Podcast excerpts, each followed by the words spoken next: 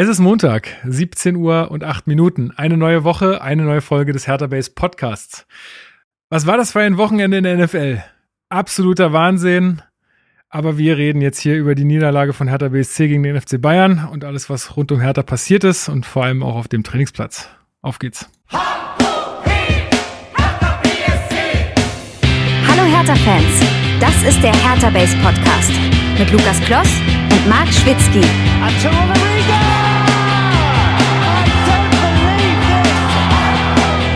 Das.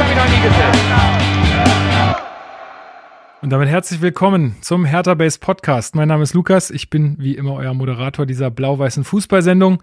Wir besprechen hier jede Woche am Montag alles rund um Hertha BSC. Und das tue ich natürlich wie immer nicht alleine, denn an meiner virtuellen Seite sitzt Fanexperte, virtueller Fußballmanager bei Twitch, Chefredakteur von Hertha Base, Springer der Ketten, Marc Schwitzky. Ich grüße dich. Grüße. Take Nummer drei, jetzt endlich mal sauber durchbekommen. Äh, Transparenz, äh, aus Transparenzzwecken, Lukas ist an dem Wort Playboy-Wochenende gescheitert. Okay, jetzt werde ich ein, äh, jetzt werde ich an dieser Stelle Outtakes einfügen. Was war das für ein Playwoch? Scheiß nochmal von vorne. Guts. Was war das für ein Playboy-Wochenende? Mann, was ist denn los hier? Was war das für ein Playboy? Hä, was ist denn los mit meinem Mund? Ich verstehe es nicht. Damit das nicht hier, damit hier keine falschen Eindrücke entstehen. Lukas, ja, Lukas war ähnlich wach wie Hertha in den ersten 20 Minuten. Ähm, das äh, auf der Metaebene. Äh, ja, Grüße, hi. Grüß dich. Ähm, und wir sind äh, auch wieder zu dritt heute. Und zwar Hertha-Initiativen Steven hat sich uns wieder angeschlossen. Vielen Dank für deine Bereitschaft, hier dabei zu sein nach so einer Niederlage mal wieder. Ja, bin ja nur hier, wenn wir verlieren, ne? Also insofern. ja, gut, aber also es bist ist auch, du immer hier. Ist auch nicht, ja. ist auch nicht so leicht, hier zu sein, wenn man gewonnen hat, weißt du? Also die Chance ist deutlich geringer einfach. Das, da ja. sind ja nicht mal wir da in der Regel, muss man ja tatsächlich sagen. Also stimmt. Hertha hat nicht allzu viele Spiele in dieser Saison gewonnen. Ich glaube, es sind an der Hand genau sechs und ich glaube, bei drei davon haben wir nicht aufgenommen. Ja, wie gesagt, wir nehmen unsere Verantwortung da ernst, äh, bei der Aufarbeitung des Ganzen zu helfen. Ja, ja, ja, ja. Gut, gehen wir einmal ganz kurz in die äh, Feedback-Abteilung. Äh, also wie immer, ne, fünf Sterne bei Spotify vergeben, ganz wichtig. Auch gerne äh, bei iTunes Rezensionen hinterlassen oder in unseren Discord-Server kommen. Äh, da hat nämlich auch Like a Virgil gefragt, ob, guter schön, Name übrigens, schön. Ähm, ob wir es denn Union gön gönnen würden, wenn sie den Pokal Nein. holen werden, weil ähm, es bleibt ja in der Stadt sozusagen. Gut, Frage beantwortet, glaube ich. Nein, also das Ding ist, also nee, also nein, also weil also selbst aus so einer wenn ich jetzt als RBB Sportjournalist antworten würde, muss ich ja Ach, nicht gönnen. ja, aber selbst, also selbst wenn man das so betrachtet und die blau-weiße Brille absetzt und so weiter, ne, selbst dann muss man es ja nicht dem Verein gönnen, nur weil er aus der eigenen Stadt ist. Also, das Ey, ist ja. Deswegen noch viel weniger einfach. Das, ich glaube, jetzt wirklich, wenn ich daran denke, ist das mit das Schlimmste, was ich mir einfach vorstellen kann. Es ist wirklich ja, so. Es war jetzt, war jetzt schon unangenehm, dass äh, die Conference-Spiele im Olympiastadion, was dann rot angestrahlt war, veranstaltet wurden. Ähm, Überleg dir das mal. Nee, nee. Überleg ich glaube wirklich, ich würde, ich würde die Stadt verlassen an dem Wochenende. Wirklich, lass uns Union alle zusammen irgendwo, na, irgendwo hinfahren. Und Schön einfach zu Schäbrett eine norwegische Hütte oder so. Irgendwie, ja. oder Handys im Schließfach am Hauptbahnhof lassen und dann irgendwo wegdüsen und äh, kein, kein Empfang. Ja. ja. Also ich hoffe, auch Leipzig Frage, übrigens muss es nicht werden. Ich weiß gar nicht, wer sonst noch drin ist. Ich befürchte. Ey, damit hätte ich jetzt ja nicht so wahnsinnig also ich, ein Problem, aber. Also mein mein ähm, Favorit ist jetzt äh, der SC Freiburg. Ja. Ich fände das wahnsinnig geil, wenn der SC Freiburg den DFB-Pokal gewinnen würde. Ja, muss ich auch sagen. Hätte ich könnte ich auch, damit könnte ich am besten leben wahrscheinlich. Ich bin natürlich für den KSC, ja, aber ihr habt ja anscheinend unsere Freunde schon oh, vergessen. Okay. Ja, okay. Also Grüße also, gehen raus, ne? Aber äh, auch da, ähm, also ich, ich finde alle vom KSC nett und so, aber auch da ist es natürlich so, ich habe ja deswegen keine Beziehung zum KSC. Also äh, Du hast ja auch den Freundschaftspodcast geschwänzt. So. So. So. Aus Gründen. Nein, Quatsch, aber ähm, ich weiß nicht. Also ich bin, also selbst in der tiefsten Phase meiner, als ich nur noch, als ich nur härter Fan war, selbst da konnte ich mit so Feindschaften und Freundschaften rund um den Verein wenig anfangen, weil, weiß nicht, das ist dann so aufdoktriniert und das fühle ich einfach nicht. Oh, ich fühle sehr, ich würde es mir auch sehr Also ich mag, ich mag Schalke einfach so nicht. Das hat mir irgendwie zum Beispiel gereicht. Also, aber ich brauche dafür okay. nicht diese angebliche äh, Vereinsfeindschaft. Verstanden. Nee, ich fände es natürlich auch schön, wobei man natürlich sagen muss, also wenn ja, also KSC ist halt, ja, weiß ich nicht, vielleicht schaffen sie die Überraschung. Es ist Pokal, alles kann, alles kann Für die Sensation wäre es natürlich geil. Ich glaube, das letzte Mal, als ein Zweitligist äh, im DFB-Pokalfinale war, Hannover. war es der MSV Duisburg, der 5 zu 0 von Schalke so. abgeschlachtet wurde. Oh, okay. also. Ja, Hannover ist, glaube ich, der letzte, das hatten sie im Bericht davor gesagt, damals ähm, der letzte Zweitliga-Pokalsieger. Ich glaube, 92 oder so war das. Okay, dann haben wir noch eine Nachricht bekommen von Daniel 2930952. Ich glaube, du musst da noch mal was an mhm. deinem Username machen, Daniel. Aber ähm, äh, vielleicht hat es auch irgendeine Bedeutung. Ähm, ich weiß nicht, wie die Zahlen von Lost damals waren. Die waren irgendwie anders, ne? Äh, er fragt, äh, ob ähm, der, der Abstieg bei so einer Gegentorschwäche eigentlich noch vermeidbar ist und fragt auch so ein bisschen, äh, ob es nicht vielleicht sogar besser wäre, abzusteigen, um mal ein bisschen aufzuräumen und sich neu zu sortieren. Nein. Und dann wieder nach oben zu gehen. Ja, wir haben heute die, die Fragen der leichten Antworten, würde ich sagen. Ähm, ich sag mal so, es ist, es ist eine sehr romantische Vorstellung dieses reinigenden Prozesses aufgrund eines Abstiegs und aber ich glaube nicht, dass das stichhaltig ist in der Realität. Entweder ist es so, dass Vereine daraufhin völlig abstürzen und gar nicht mehr hochkommen. Na, also gibt genug Beispiele. Ähm, oder die halt sehr, sehr lange brauchen, um wieder hochzukommen. Vielleicht schafft es der HSV in diesem Jahr, vielleicht ist es aber auch wieder der HSV. Ähm, oder aber man schafft den Aufstieg, aber steht dann nicht besser da als vorher. Also Aufstiege sind, also direkte Aufstiege sind noch das geringste Übel und in einem Jahr wiederum hast du nicht den gesamten Verein in ein ja, positives Licht rücken können und alles ummodeln können. Also ich, ähm, entweder bleibst du zu lange dort und äh, dir versiegen ganz wertvolle Einnahmen, auf die der Verein vorher äh, ja, auf, die er schon gewohnt war und du kannst ihn gar nicht auf dieses Niveau runter äh, schrumpfen. Oder aber du steigst nach einem Jahr wieder direkt auf und hast dann eigentlich genau dieselben Probleme wie vorher. Also ich ähm, glaube nicht an diesen reinigen Prozess eines Abstiegs. Ja, das hat auch Oliver Z. Äh, geschrieben. Und Steven, äh, mal in deine Richtung die Frage, dann wird ja die Argumentation für das neue Stadion noch schwieriger. ja, habe ich auch dran gedacht. Ähm, würde es tatsächlich nicht leichter machen. Also auch wenn wir natürlich sagen, dass ähm, das Stadionprojekt eines ist, was halt deutlich langfristiger ist und auch in den finanziellen Planungen von Hertha sind ja auch ähm, Abstiege mit inbegriffen, also in dem Finanzierungszeitraum von 25 Jahren aber trotzdem würde sich natürlich ein Abstieg, ähm, würde der Sache jetzt keinen Schub geben, sagen wir mal so. Also nee. weder was die finanzielle Perspektive angeht, noch natürlich was das Standing in der Stadt angeht, weil wir hören es ja jetzt schon oft, dass es heißt, die sollen erstmal besser Fußball spielen. Ähm, wofür es also, schwierig zu argumentieren für uns, auch wenn das natürlich, klar, jetzt ähm, die sportliche Perspektive oder die, Sport, die aktuelle sportliche Leistung für das Stadionprojekt nicht irgendwie ausschlaggebend sein sollte. Ein Abstieg würde trotzdem nicht helfen. Ähm, und was das reinigende Gewitter oder so angeht, also es hat sich ja bei uns schon so gut wie alles verändert, was sich verändern kann. Also Trainerposition mal abgesehen, ne, da mhm. ähm, verändert sich stetig und ähm, muss man sehen, aber wird sich wahrscheinlich dann zur neuen Saison auch erneut verändern, auch wenn man es natürlich noch nicht weiß. Wir haben einen neuen ähm, ähm, Geschäftsführer Sport, Freddy Bobic. Ähm, das also das würde sich wahrscheinlich auch nicht verändern und auch nicht also in irgendeine Richtung verbessern, wenn man wenn man absteigen würde. Man hat sich in der Geschäftsführung neu aufgestellt. Gut, Carsten Schmidt war da, ist wieder weg, hat trotzdem denke ich vieles angestoßen. Also da weiß ich jetzt nicht, wo der Benefit wäre, wenn man absteigen würde. Ehrlich gesagt, das ist jetzt nicht so, dass man dann irgendwie alte Zöpfe, die man über Jahrzehnte mitschleppt, dann einfach mal abschneidet, sondern das ist ja schon ein Prozess, der in den letzten zwei drei Jahren bei Hertha BSC ähm, angesetzt wurde da gestartet wurde. Und ja, leider, ich glaube, intern ist da schon vieles in die richtige Richtung gelenkt worden.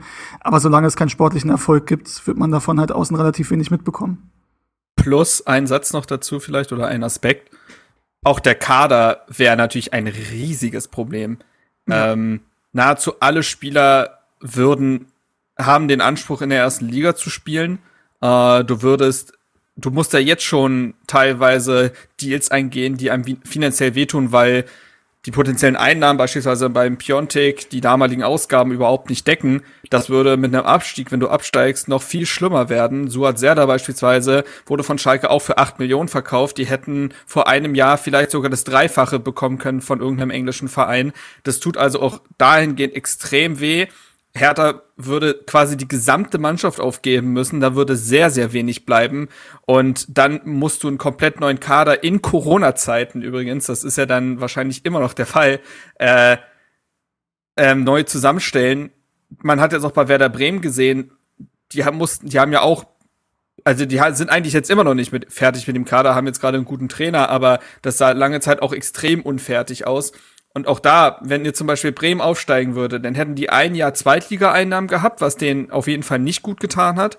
Und sind ja dann nicht sportlich plötzlich besser. Also ähm, dementsprechend, äh, wie gesagt, ich komme zu dem Ursprungspunkt zurück. Ich glaube, das äh, ist eher kontraproduktiv als alles andere. Auf jeden Fall. Dann hat uns noch Petfin für fünf Sterne gegeben bei iTunes. Vielen, vielen Dank dafür. Und dann würde ich sagen, machen wir direkt äh, weiter mit den Hertha News.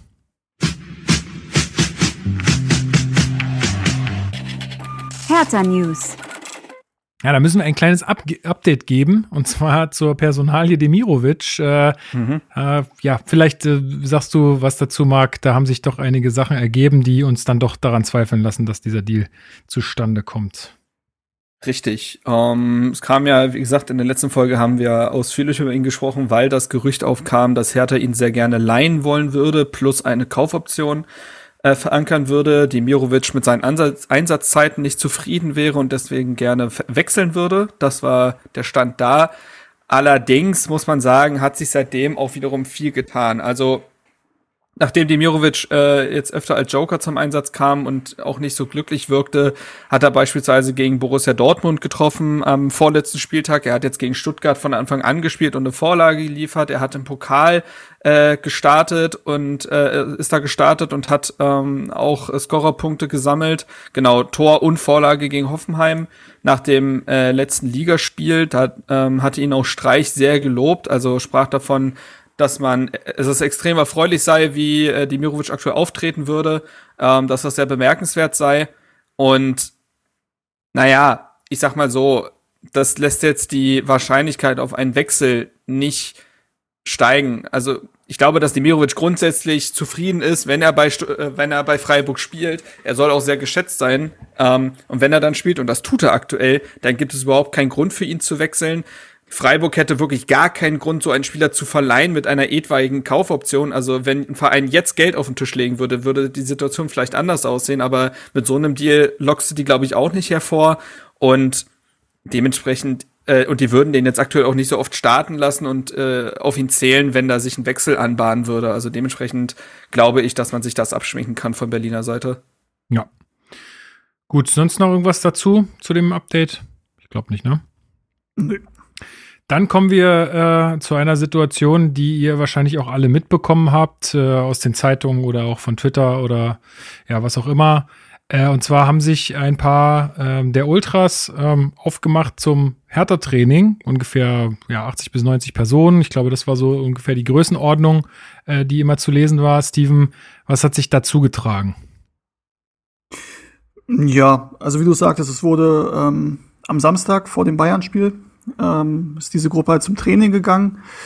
Ähm, ja, und hat die Mannschaft, sage ich mal, zur Rede gestellt. Ähm, und wollte der Mannschaft, denke ich mal, den, den Unmut ähm, kundtun, der sich bei, bei den Ultras und auch bei vielen Fans natürlich ähm, angestaut hat. Ähm, zum einen natürlich jetzt ganz klar nach dem Unionsspiel, aber auch die Leistungen in den Wochen davor ähm, in der Rückrunde und natürlich, da staut sich halt auch einiges auf, was, glaube ich, jetzt in den letzten Monaten, in den letzten Jahren passiert ist. Und was auch nicht aktuell kanalisiert werden kann, eben im Stadion. Ähm, dadurch, dass eben die ja, Bedingungen so sind, wie sie sind und eben die Ultras auch seit knapp zwei Jahren mittlerweile nicht im Stadion waren. Ähm, gut, und dann waren sie beim Training und es gibt mittlerweile ja auch Videos, die davon die Runde machen. Ähm, und ich finde, da kommen wir jetzt aber schon in den wertenden Bereich. Das ist jetzt erstmal das, was passiert ist. Also die Spieler wurden da wurde da eine Ansage gemacht. Ähm, und auf den Videos ist halt auch zu hören, dass ihnen gedroht wurde. Wie deutlich ist jetzt zumindest in dem Videoausschnitt, den ich kenne, ja, da wurde halt gesagt, es wird die nächste Stufe gezündet, wenn jetzt nicht mal was passiert, wenn man sich nicht zusammenreißt, so Ja. nach dem Motto. Ähm, ja, und da geht's halt, also wir haben ja auch intern drüber diskutiert und ich kann grundsätzlich diesen Drang verstehen, diese Mannschaft mal oder die Spieler aus ihrem, ja, aus ihrer Bubble rauszuholen, weil was mich auch gestört hat und was wir auch besprochen haben, ähm, zumindest intern, also die verlieren das Derby. Gut, irgendwann sind dann noch irgendwie zwei, drei Leute in die Kurve gekommen, aber in der Kurve waren halt auch, keine Ahnung, 200 Leute von sonst 7200 Leuten beim Derby. Ähm, das ist halt schon noch mal, noch mal was anderes. Und danach halt, ja, Schweigen im Weide, beziehungsweise auf Instagram ähm, wird Davy Selke gratuliert. Der Prinz feiert seine Beziehung, das sei ihm ja auch vergönnt, aber es macht jetzt nicht so den Anschein, den Anschein, als wenn das wirklich irgendjemanden groß stört. Vielleicht war es wirklich so, aber zumindest nach außen hin hat man ihm das nicht angesehen. Der einzige, finde ich, der, ja, Ja, es sind dann immer dieselben Phrasen, wenn das kommt. Irgendwie, man hat einfach nicht das Gefühl, sie kommunizieren auch nach außen hin, dass das irgendwie beschissen ist. So, Ja. ähm, ja. So. Und als Hertha-Fan hast du halt wirklich, also hast du bei diesem Derby und in den Tagen danach, ich meine, zum Glück ist bei mir aktuell Homeoffice angesagt und ich muss nicht ins Büro, wo leider viel zu viele Unioner sind. Ähm, aber du kriegst die ganze Zeit Sprüche und es ist einfach eine Scheißsituation, Hertha-Fan zu sein. Also nach so einem Derby und sowieso mit allem, was sich angestaut die letzten zwei, drei Jahre. Ähm, und um darum da, da zurückzukommen, dass sich da Wut aufstaut und dass man das Bedürfnis hat, der Mannschaft auch mal zu sagen, was die Scheiße soll, das im Moment im Stadion nicht machen kann, das verstehe ich. Nur die Art und Weise und speziell, dass da mit Drohungen agiert wird, da muss ich sagen, es geht's für mich leider zu weit und so wie ich das Echo mitbekommen habe, geht das auch für die für die Mehrheit der Leute, die das jetzt mitbekommen und beobachtet haben. Ja, also wir- erstmal von mir. Ja, wir können ja kurz mal reinhören. Ich habe das Ganze jetzt mal, also aus diesem Video, was kursiert ist, äh, habe ich das mal rausgeschnitten als Audio, einfach damit auch die Hörerinnen und Hörer jetzt mal einen Eindruck davon bekommen, was das auch für ein Wortlaut ist oder wie das auch gesagt wird, weil wenn wir jetzt darüber sprechen und nicht jeder ist irgendwie den ganzen Tag auf Twitter unterwegs wie wir, äh, hat das vielleicht nicht ge gehört oder gesehen, deswegen spiele ich das einmal kurz ein. Ihr seid abgehauen, wir haben niemanden von gesehen. Keiner hat sich gestellt, wir. Was ist das? Ich denke, die Botschaft ist angekommen. Ihr reißt euch jetzt am Riemen, sonst zünden wir die nächste Stufe. Bis dahin. Ja, ich glaube, das, was du auch mit Drohung meintest, Steven, äh, war dieser letzte Zusatz, so, so, sonst zünden wir die nächste Stufe. Also was das jetzt heißt, keine Ahnung. Ne? Ein Einwurf dazu. Ja. Ähm, äh, Max Kell vom RBB hatte auch auf äh, meinen Twitter-Post nochmal äh, reagiert und hat äh, ein weiteres Zitat. Also ich sage das extra dazu, weil ich habe es jetzt nirgendwo anders gelesen, aber ähm, er hat ein weiteres Zitat aus dieser Ansprache und zwar äh, Zitat: Wir waren vor der Saison friedlich, wir sind jetzt mittelfriedlich. Ihr kriegt jetzt noch mal die Ansage, aber ihr wisst, dass es davon auch noch mal eine Steigerungsform gibt. Ja, das, also, da, da kommen wir jetzt mal dazu, dass, dass ich das bewerten muss. Also, weil wir haben eigentlich gesagt, okay, wir machen jetzt hier da kein großes Fass äh, auf, aber wir müssen ja schon darüber reden, gerade wenn sowas auch passiert.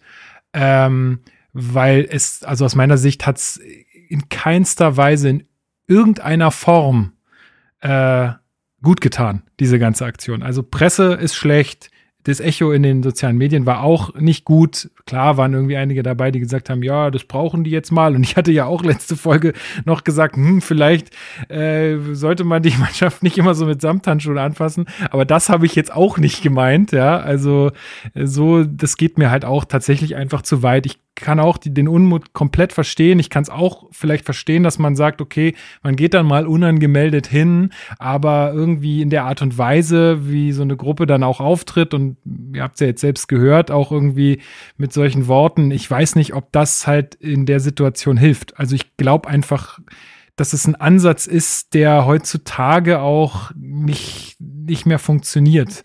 Also ich kann Hat nur, das jemals funktioniert? Haben Das- das- Drohungen jemals funktioniert? Nee, wahrscheinlich nicht. Nee, du hast recht. Also wahrscheinlich hat das auch nie funktioniert. Ähm, ich hoffe jetzt halt irgendwie, dass die Verantwortlichen, also Arne Friedrich habe ich auf den Bildern gesehen, der das Ganze da irgendwie so ein bisschen moderiert hat, dass, dass man das irgendwie gut an die Spieler kommuniziert, weil, sind wir mal ehrlich, äh, manche Spieler, also ich weiß nicht, ob ein Eckelenkamp weiß, wer da Kreisel ist, der da steht und diese Ansprache macht. Keine Ahnung. Ich weiß nicht, ob der den kennt. So, und Ich glaube, das wissen die wenigsten, ehrlich gesagt, derer, die noch da sind. eben, und dann fragen Also die Arne sich wird's wissen und so, aber ne, die, das Trainerteam, die sind alle neu. Ähm, ja, und dann fragen, fragen die sich doch auch, wer, wer ist es denn da jetzt, der uns jetzt hier irgendwie droht? Also, wie gesagt, ich kann verstehen, dass man da den Austausch sucht, von allem, was du auch gesagt hast, Steven. Äh, und ich glaube, das, das hilft vielleicht sogar, wenn man dann da einen Austausch äh, sucht, aber der muss in irgendeiner Art und Weise vernünftig sein. Und aus meiner Sicht war das, so wie es gelaufen ist, absolut nicht vernünftig. Arne Friedrich wurde, hat äh, ESPN ähm, im Rahmen des Spiels gegen den FC Bayern auch noch ähm, eine Antwort dazu gegeben. Und er sagte, es ist eine Sache, wenn sie mit unseren Leistungen nicht zufrieden sind, aber wie sie es dann gemacht haben, das war nicht korrekt. Wir erwarten von den Fans, dass sie anders mit uns umgehen, auch wenn wir natürlich nicht die Ergebnisse geliefert haben, die wir uns alle gewünscht haben, aber das liegt jetzt in der Vergangenheit. Ähm, Anne Friedrich soll auch noch ziemlich lange gesondert mit äh, den Personen geredet haben, die dort vorstellig wurden, ähm, soll sich da sehr viel Zeit genommen haben, um da mit denen zu reden. Ähm, ich gehe mit euch mit. Ich finde zum einen, es ist, ist der Unmut berechtigt, als auch der Drang oder das Verlangen danach, äh, diesen Unmut in einem Gespräch auch kundzutun, was in Corona-Zeiten nun mal schwer ist. Auf der anderen Seite kann man sagen, die zwingt übrigens keiner, nicht ins Stadion zu gehen. Also find, ich finde es auch in dahingehend ein bisschen schwierig. Klar, äh, die Ultras nehmen sich aufgrund des grundsätzlich ja vorhandenen Supports und der massiven Unterstützung, Identifikation mit dem Verein äh, eine Sonderstellung raus und das ja, aber diese Fans sind halt seit zwei Jahren nicht im Stadion gewesen. Und das finde ich dann, das ist ein weiterer Aspekt, der das finde ich zumindest nicht, nicht äh, also zumindest nicht als Gruppe aufgetreten. Ich denke schon, dass äh, einige von denen da waren. Das hat, sagt er ja sogar auch in dem Video, dass sie da waren. Genau, es hat keinen organisierten Support gegeben. So. Genau. Ähm, Richtig. Und äh, das ist für mich auch noch so ein Aspekt. Und wie gesagt, Drohungen haben, glaube ich, noch nie funktioniert. Ich will nicht wissen, was in Suat sehr davor gegangen ist, der letzte Saison noch auf Schalke gewesen ist und dort von den Fans aus dem Mannschaftsbus gejagt wurde. Ähm, ich finde es äh, dahingehend unter aller Sau. Ähm, es wäre auch völlig egal, bei welchem Verein. Das geht grundsätzlich nicht. Und wie gesagt, kann dieser ohnehin ja auch verunsicherten Mannschaft nicht helfen. Ich kann auch verstehen, ich kann auch den Ansatz verstehen, dass man jetzt dem mal deutlich die Meinung geigt, nachdem ja letzte Saison es ja auch dazu Anlass gegeben hätte, man letztendlich sich aber für diesen äh, gemeinsamen Hertha-Weg entschieden hat. Also ne, den Spielern den Rücken zu decken, ähm, zu stärken, ähm, geschlossen in diese Situation zu gehen des Abschiedskampfs, ähm, bedingungslose Unterstützung.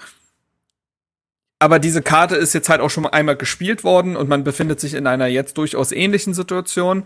Und ich kann verstehen, dass dann Fans irgendwann sagen, nee, es reicht, es reicht nach so langer Zeit. Ich erinnere mich an eine Situation bei Mainz, das war, glaube ich, 2018 oder so. Da hat Mainz, das war unter Sandro Schwarz, auch sehr, sehr, sehr viel Grütze zusammengespielt. Und das auch über einen längeren Zeitraum, bis die Fans irgendwann gesagt haben, ey, das ist, das, das geht nicht. Und die haben dem quasi symbolisch den Rücken gekehrt. Und das hat die Mannschaft als klares Zeichen genommen und das hat dazu geführt, dass die Mannschaft sich an, äh, am Riemen ge äh, äh, gerissen hat. Und wenn das ohne Drohung passiert und einfach nur klare Kante gezeigt wird, dass man damit nicht zufrieden ist, dann finde ich das total legitim. Aber in der Form, wie es jetzt passiert ist, ähm, ja, keine Toleranz dahingehend. Ja, schwierig. Also, ja, hoffen wir mal, dass, also, weil ich meine, manche Spieler werden sich halt vielleicht auch denken, ey, was ist denn das jetzt hier alles? Das ist irgendwie, es läuft schon schlecht, dann, dann lasse ich mich hier auch noch irgendwie anschnauzen und so. Ich keine Ahnung. Ich, ich glaube, es hat nicht geholfen. Sagen wir es mal so. Ich würde noch ganz kurz zur Einordnung. Ähm, also so wie ich gehört habe, war auch Niklas Stark einer derjenigen, die ähm, ja, zumindest mal geantwortet haben, zumindest mal Stellung bezogen haben da. Ähm, und auch in die Richtung, ey, also jede Kritik ist berechtigt, aber Drohungen gehen zu weit. Gut, da sind wir uns ja einig ähm, soweit. Ähm, und ich glaube, ohne die Drohungen, also wenn es das nicht gegeben hätte, wäre es was, wo ich sagen würde, ja, ja genau. kannst darüber reden, fair. dass sie nicht auf den Trainingsplatz gehen sollen, aber meine Güte, ja. dann, nee, also angesichts fair. dessen, was die Spieler den Fans zumuten, ist das dann auch ja, ja, äh, ne? exakt, also ist das exakt. auch mal in Ordnung. Ja, so und ähm, nur ein Punkt, also das mit dem, es zwingt sie keiner nicht ins Stadion zu gehen. Das stimmt natürlich als Fakt. Man muss aber auch sagen, in Berlin waren halt auch die Regelungen wirklich zu keinem Zeitpunkt so, dass du sagen kannst, du hättest da, oder in, zumindest im Olympiastand in der Försterei war es ja zeitweise möglich. ähm, Vollauslastung. ja, aber im Olympiastadion war die Auslastung oder die Regeln ja immer so, dass du auch die Kurve irgendwie maximal zur Hälfte, zu einem Drittel oder so auslasten konntest, dass du Abstand ja, einhalten ja, musstest ja, und so weiter. Ähm, also das ist schon mit dem, also klar, können sie ins Stadion gehen, aber zumindest das Fansein so ausleben, wie sie es halt, wie sie es halt wollen oder wie sie es vorher gemacht haben, das war im Olympiastadion nicht möglich in der, in der ganzen Zeit in den letzten zwei Jahren und jetzt mit 2000 Leuten sowieso nicht. Ähm, Ja, also das nur dazu. Und äh, soweit ich auch gehört habe, ähm, war es auch so, dass von Anfang an da klar gesagt wurde den Leuten, es gibt keinen Körperkontakt, es gibt keinen Stress, weder mit Spielern, Staff, Ordnern, sonst irgendwas. Ähm, deswegen, was am Anfang gesagt wurde, von wegen, es ging hier Kopf an Kopf und die Polizei musste eingreifen, das stimmte ja, ja auch nicht. Das ist auch immer, da wird auch immer mehr draus ja. gemacht. Das nervt also, mich auch so sehr. Ja. Also. also deswegen, also ich würde mir wünschen, dass die Wogen da etwas geglättet werden ähm, und dass man zumindest diesen Part mit den Drohungen einsieht, dass das nicht funktioniert und dann hoffentlich da keine größere Sache draus macht. Ich kann auch verstehen, dass da Leute wütend sind, dass, dass das nicht geht als Aktion. Wie gesagt, ich hoffe, dass das ähm, jetzt nicht noch größere Wellen schlägt und dass sich das nicht von der einen Seite, also ne, wenn jetzt Hertha irgendwie reagiert und dann kommt von der anderen Seite wieder eine Reaktion, das ist genau das Gegenteil dessen, Marc, was du angesprochen hast vom letzten Jahr, dieses gemeinsame Hertha und der Schulterschluss, obwohl ja wirklich die Leistung und die Außendarstellung auch Anlass gegeben hätten, anders zu reagieren. Richtig. Ähm, aber wie du sagst, das kannst du halt auch nicht jedes halbe Jahr oder nicht jede Rückrunde machen. Ähm, irgendwann nutzt sich auch das ab. Ähm, ja, wie ja. gesagt, ich hoffe, ich hoffe, dass sich das jetzt ein bisschen beruhigt, dass sich die Wogen glättet. Wie Hertha jetzt erstmal reagiert hat, finde ich gut. Dass es da nicht irgendwie, dass man sofort öffentlich gepoltert und zurückgeschossen hat, sondern ich fand, die Stellungnahmen von Hertha waren erstmal ruhig und dass man jetzt versucht, hoffentlich intern die Gespräche zu führen. Und also sorry auch, wenn jetzt, ich war ja auch, also es gibt, natürlich hat dazu jeder eine Meinung online, ist ja auch normal. Aber wenn ich jetzt nicht dem, dem Lynchmob entspreche, der sagt, die müssen einen, die muss einen die Mitgliedschaft entzogen werden und lebenslanges Stadionverbot, ich glaube nicht, dass man so Probleme löst. Aber. Nee, genau, das wäre ja genau das, genau das, also genau das, was dann auch wieder zur weiteren Eskalation führt. Ne? Also, so ist es. wie du sagst, ich glaube, da müssen jetzt mal Gespräche gesucht werden und äh, vielleicht ist man da sich der Ultras einfach übers Ziel hinausgeschossen, keine Ahnung. Ähm, ich hoffe es zumindest, dass, dass man da das einsieht, dass man so den Weg zumindest nicht gehen kann. Und wir haben ja gerade auch gesagt, ich glaube, wenn, wenn man, wenn man da eine Ansage gemacht hätte, die ohne jegliche Drohung auskommt, dann hätte ich das, wäre immer noch nicht mein Weg, aber wäre auf jeden Fall ein Weg, den ich nachvollziehen könnte. So. Und ähm, naja, gut. Wir werden wir es beobachten. Wie gesagt, ich fand auch äh, die Reaktion erstmal ruhig. Äh, Korkut hatte ja auch auf der Pressekonferenz nach, nach Bayern dazu noch mal was gesagt. Äh, und hat auch gesagt, dass er das äh, unglücklich fand, wie es dann kommuniziert wurde, wurde aber er auch äh, also so durch, hat durchblicken lassen, dass er den Unmut schon auch äh, verstehen kann. Gut, dann haben wir es aber, glaube ich, dazu. Ja. Yes. Schweigen bedeutet Zustimmung. Dann äh, können wir zur Spielanalyse kommen.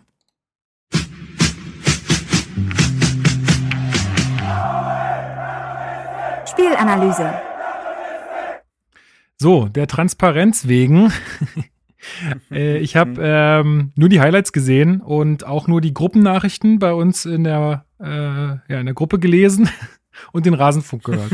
so viel weiß ich über das Spiel. Äh, ich bin jetzt ganz gespannt, was ihr mir noch erzählt. Ähm, ja, Bayern war ja äh, ausgeruht. Die hatten ja kein Pokalspiel mehr unter der Woche. Äh, das heißt, die konnten eigentlich äh, ziemlich fit in dieses Spiel starten. Äh, wel auf welche Elf hat denn ähm, Korkut gesetzt, hat er, und er hat ja auch äh, taktische Umstellungen vorgenommen, Marc. Richtig. Ähm, also Bayern vielleicht noch ganz kurz. Ja, ausgeruht, auf der anderen Seite personell schon geschwächt. Die, die hatten keine richtigen Außenverteidiger im Spiel, was äh, Nagelsmann dann zu verleitet hat, einfach Coman und Nabri auf die auf die Schienenspielerposition zu stellen, weil warum denn nicht? Ja. also, also ich glaube, das war jetzt echt nicht so einschränkend für die gegen uns. Es Wahrscheinlich war es Ja, aber es ist, es ist es ist echt Wahnsinn. Die Offensive bestand aus Coman, Nabri, Sané, Müller, Lewandowski. Ja. Kimmich, Tuliso auf der 6, das ist schon pervers. Aber gut. Ähm, bei Hertha. Herr, ähm, Typhon Korkut ist das erstmal von seinem 4-4-2 abgerückt, seitdem er in Berlin ist. Ähm, was wohl darin begründet war, also er hat danach dem Spiel erklärt, dass ähm, sowohl Stark als auch Torunariga ausgefallen sind. Und es war klar, dass du einen jungen, eher unerfahrenen Innenverteidiger neben Boyata einsetzen musst. Und das hat ihn dazu verleitet, gleich beide aufzustellen, damit sich die Innenverteidiger gegenseitig quasi ein bisschen unterstützen können. Sprich, es hat ein 5-3-2-System gegeben mit Mittelstädt und Pekarik auf den Außenbahnen, Gechter, Dardai und Boyata in der Innenverteidigung. Boyata eher mittig, Gechter rechts, Dardai links. Ähm, dann hast du drei im Mittelfeld gehabt, aus Darida, Toussaint und Serda und vorne haben, und vorne haben Belfodil und Mauli da gespielt. Zur, ähm, vielleicht noch weiter zum Personal. Davy Selke ist Corona-positiv getestet worden. Dahingehend natürlich alles Gute. Ähm, André, Frederik André Björkan war das erste Mal im Kader. Mhm. Der wurde ja dann auch später eingewechselt. Ähm, außerdem war auch Stefan Jovetic wieder das erste Mal nach seiner Wadenverletzung oder Waden, den Wadenproblemen das erste Mal wieder am Kader. Ähm, und auffällig, wenn man so will, aber aufgrund der englischen Woche vielleicht auch verständlich, äh, Spieler wie Askasibar und Richter erstmal nur auf der Bank. Ja, das, ähm, das zum Ausgangs, zur Ausgangslage. Genau. Steven, ähm, Bayern hat eigentlich, glaube ich, von Beginn an dann genau das gemacht, was auch Union schon ganz gut gemacht hat gegen uns. Die haben richtig heftig gepresst und sind somit ja eigentlich, also ich habe es nur gelesen oder gehört, weil ich glaube, alle Chancen konnten sie nicht zeigen in der Zusammenfassung, sind da ja mhm. auch ordentlich äh, ja, äh, zu Torchancen gekommen in der Anfangsphase. Ja, ja, also nicht nur zu Torchancen, sondern auch zu einem, einem Tor direkt nach zwei Minuten, also nach etwas über 100 Sekunden. Ähm, ich dachte, ja gut, war klar, dass es so losgeht. Ähm, es war dann knapp abseits von Tolisso, ähm, wurde vom VAR dann zurückgenommen. Ähm, also hätte sich aber nicht gewundert, äh, oder man hätte sich nicht wundern müssen, wenn es da schon sehr früh äh, 0 zu 1 steht. Es ging dann auch genauso weiter. Also Hertha war im Endeffekt überhaupt nicht im Spiel. Äh, Müller hatte Chancen, Coman hatte zwei Chancen, Sané, ähm, Schwolo war richtig gut, hat gegen Lewandowski gehalten und so hatte man im Endeffekt nach ähm, ja, in den ersten 20 Minuten schon vier, fünf wirklich gute Chancen für die Bayern gesehen. Und von Hertha war bis zu diesem Zeitpunkt gar nichts zu sehen. Ähm, und das ist so ein bisschen ein, ja, ein Thema, was sich wiederholt, finde ich, in Herthas Spiel. Also, dass du die Anfangsphase komplett verpennst und nicht auf dem Platz bist. Und das ist zum einen, also ich fand es ganz extrem, dass offensichtlich Nagelsmann sich ähm, überlegt hat, Herthas Abwehrkette steht ja oder versucht zumindest höher zu stehen, als es noch unter Paldada der Fall war. Das haben wir auch hier schon mal besprochen, dass die Analyse auch von Bobic ergeben hat, kein Team steht so tief wie Hertha BSC, man möchte höher stehen und aktiver stehen. Das bietet natürlich aber auch, gerade wenn das über Jahre so drin ist, wenn du dann einfach höher stehst, bietet das natürlich dahinter auch Räume. So dieses, also ich glaube, mehrmals versucht auf Abseits zu spielen gestern, das hat so mittelmäßig funktioniert, auch schon in den letzten Spielen. Die Standardverteidigung ist übel. Ähm, und du hast dann halt die Möglichkeit, gerade wenn du so schnelle Spieler hast wie die Bayern mit äh, Nabri, Coman, ähm, dann eben mit Chipbällen hinter die Abwehr zu agieren. Und Lewandowski, der sowas halt auch super annehmen kann, auch ein Müller. Und das hat man mehrmals gemacht und da hatte Hertha kein so wirkliches Rezept für. Und dazu kommt noch, und jetzt komme ich zu deiner Einleitung, die du mir eigentlich gegeben hast, wahrscheinlich, ähm, die Frage, ob man da in, in puncto Fitness alles richtig macht, um die Mannschaft auf die Startphase, auf den Wettkampf vorzubereiten. Und da ist etwas, ähm, das hat mir jemand geschickt. Ich habe ihn auch gefragt, ob ich das hier verwenden darf und äh, auch sagen kann, dass das von ihm kommt, weil wir haben ihn nämlich hier in der Sendung auch schon mal erwähnt. Ähm, das ist Pierre Senska. Ähm, den hatte ich damals, hatte ich die Empfehlung abgegeben, äh, ihn als Berliner Sportler des Jahres zu wählen, der auch Herr Hertaner ist, ähm, durch und durch. Und der ist ähm, im, im Paracycling mehrmaliger Weltmeister im Straßenrennen. Ich glaube, sechs, sieben Mal. Tut mir leid, Pierre, wenn ich das, äh, ich siebenmal Weltmeister. Ähm, also kennt sich schon aus mit Leistungssport, auch wenn er ein bisschen, hat mit ihm dann noch geschrieben, hat sein Licht ein bisschen unter den Scheffel gestellt, aber das ist ja schon, da kann man schon von, von sehr, sehr professioneller oder von einer sehr, sehr professionellen Herangehensweise an den Sport reden, glaube ich. Ähm, und er hatte mir eigentlich geschrieben nach dem Derby, ähm, dass er sich halt Gedanken macht über diese ganze Situation und was da los ist und warum man wieder diese Anfangsphase verpennt hat. Und gegen Union war es ja wirklich so, dass man erst nach 30 Minuten im Spiel war. Ähm, gegen Wolfsburg auch. Gegen Wolfsburg auch, genau richtig. Ähm, und er hatte die, und er sagt auch, ne, das ist nur eine Theorie. Er weiß natürlich zu wenig, aber er macht sich halt aus seiner Sicht als Sportler darüber Gedanken. Und er war gegen Union im Stadion und hat sich eben das Warmmachen angesehen vor dem Spielbeginn. Und er war der Meinung, dass dort deutlich zu hart trainiert wurde, ähm, wie es notwendig und wie es richtig wäre, das kurz vor dem Spiel zu machen.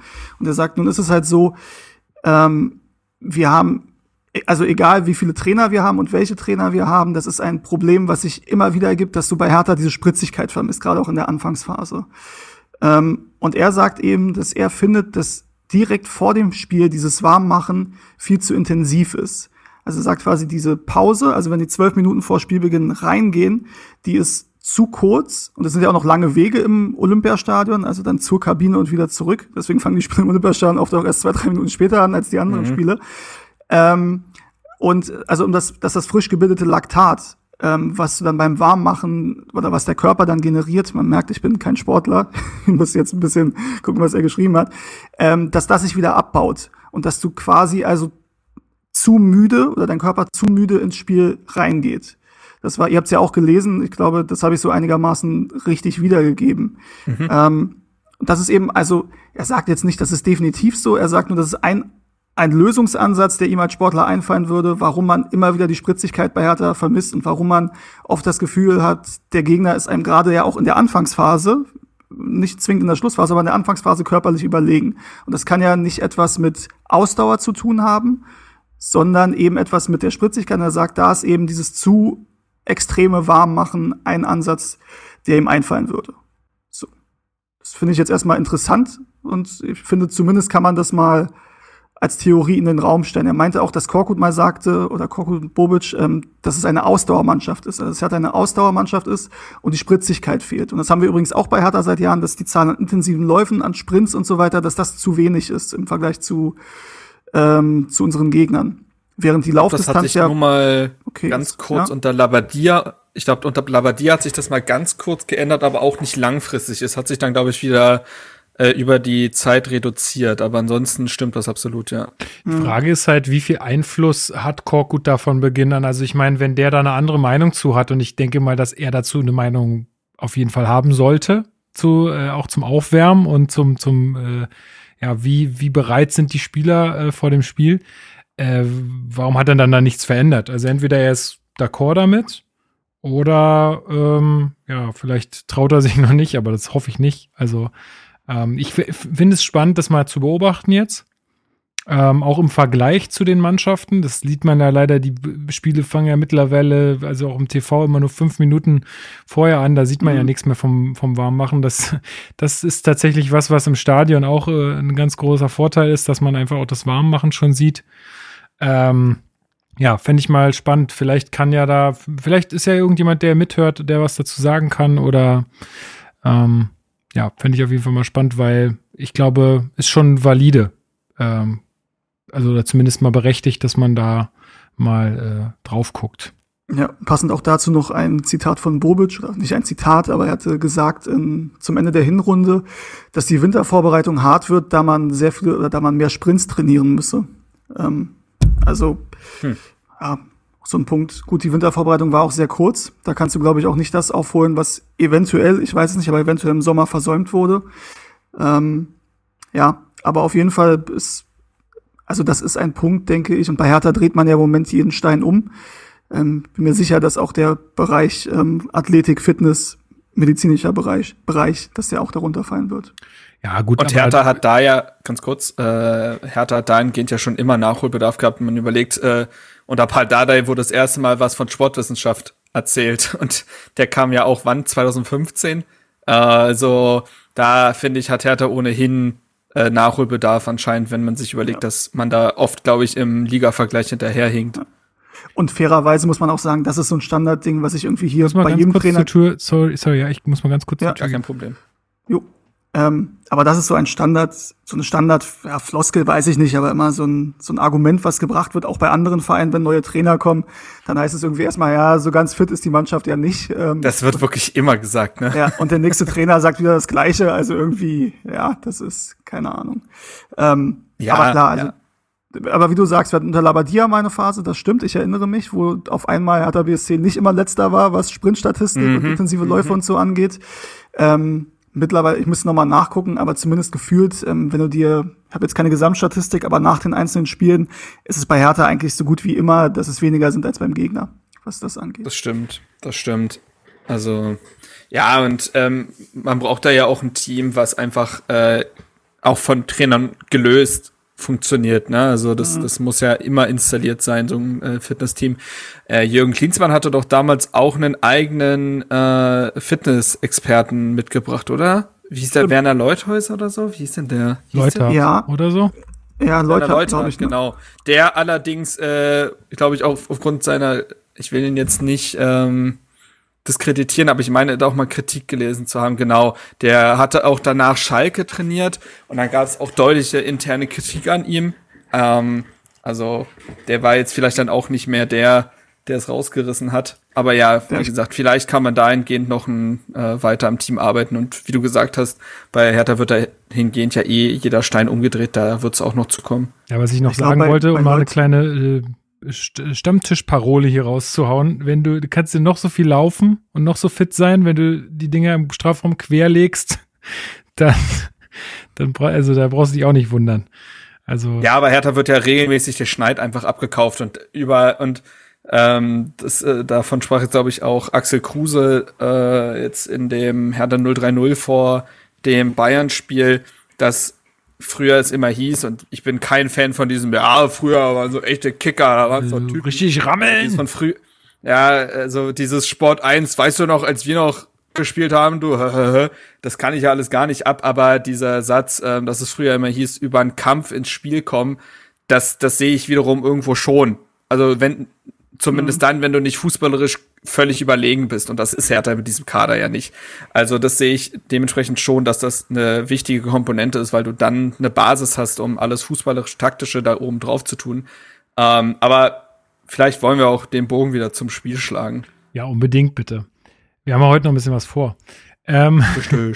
Also Hertha verschläft mal wieder die ersten 20 Minuten. Ähm, dann habe ich in der äh, Gruppe aber so ein bisschen gelesen, dann kommen wir so ein bisschen besser ins Spiel. Stellvertretend dafür steht eigentlich auch die erste Chance von Hertha. Ähm, Darida mit schöner Flanke auf Belfodil, der köpft ein bisschen zu harmlos auf den Torwart. Ähm, aber Steven, also auf diese Phase, dass wir sind ein bisschen besser im Spiel und wir machen irgendwie bessere Aktionen, folgt dann eigentlich genau das, was passieren muss, nämlich das 1 zu 0 von Bayern. Ja, genauso wie du es sagst. Man hatte so ein bisschen die Hoffnung, okay, man hat diese, diese schwache Anfangsphase oder die, die erste Drangphase der Bayern auch mit ein bisschen Glück überlebt ähm, und hat dann selber ein, zwei gute Aktionen im Endeffekt offensiv gezeigt. Das äh, Ding von Belfodil. Dann gab es noch ähm, Kombination von Belfodil und Maolida, der dann beim Abschluss ein bisschen verzieht. Ich glaube, da stand es auch noch 0 zu 0 bei diesem Angriff. Ähm, wo dann noch Darida sich in der Mitte äh, sehr stark beschwert, dass er den Ball nicht bekommt, wo ich denke, mein lieber Darida, ähm, du dich nicht mehr beschweren, dass du keinen Ball bekommst da vom Tor. Ähm, und leider dann aber auch ähm, ist es genau ähm, Tolisso, der, ähm, ja, ich glaube, eine Flanke, also nicht eine Flanke von von Coman kommt, ähm, die einfach ja, wo er sich dann einfach durchsetzt, ähm, wo ja Martin Dada nicht wirklich gut aussieht in der Szene. Ähm, was ein bisschen schade ist, weil ich fand, das hat sich so ein bisschen durchs Spiel gezogen, ehrlich gesagt, dass er doch einen relativ überforderten Eindruck gemacht hat. Auf der anderen Seite, er war jetzt wirklich lange raus, war jetzt wieder eine Dreierkette vorher mit Viererkette. Und ähm, von unserem Kapitän Boyata kann man nun wirklich leider auch nicht sagen, dass er irgendwie Sicherheit ausstrahlt und er die Jungen mit hochzieht. Ähm, Ja, aber dann stand es halt 1-0 und dann dachtest du dir schon, okay, das wird wahrscheinlich, das wird schwierig, ähm, hier für eine Überraschung zu sorgen, so wie auch das Spiel bisher gelaufen ist. Zumal dann in meinen Augen diese kurzzeitige Drangphase Herthas auch im Keim erstickt wurde durch dieses, durch dieses Tor. Die hielt fünf Minuten an. Ich glaube, so 18. bis 23. Minute hat man mutiger gespielt, hatte man die Kombination, hatte man äh, die äh, Szenen im Strafraum, die auch Steven schon erwähnt hat, aber mit dem Tor war das dann wieder vorbei. Und vielleicht zum Tor nochmal, das hatte ich auch in meiner Analyse für den RBB geschrieben, dieses Tor ist ja nicht aus der Stärke des FC Bayern entstanden. Du hattest vorher Momente, wo du sagst, oh, das machen die Bayern schon ganz gut. Wenn da das Tor fällt, dann kann man sich auch nicht beschweren, so ungefähr. Aber in dem Moment ist das mal wieder, dass du den Flankengeber nicht genug unter Druck setzt, sodass er flanken darf. Dasselbe Ding hast, hattest du gegen Union. Man erinnere sich an das 1 zu 0 von Vogelsammer. Man erinnere sich auch an das Tor von Modest Also das Ähm, ist schon, das im ist schon auffällig gewesen, wie Pekarik da nicht hingeht.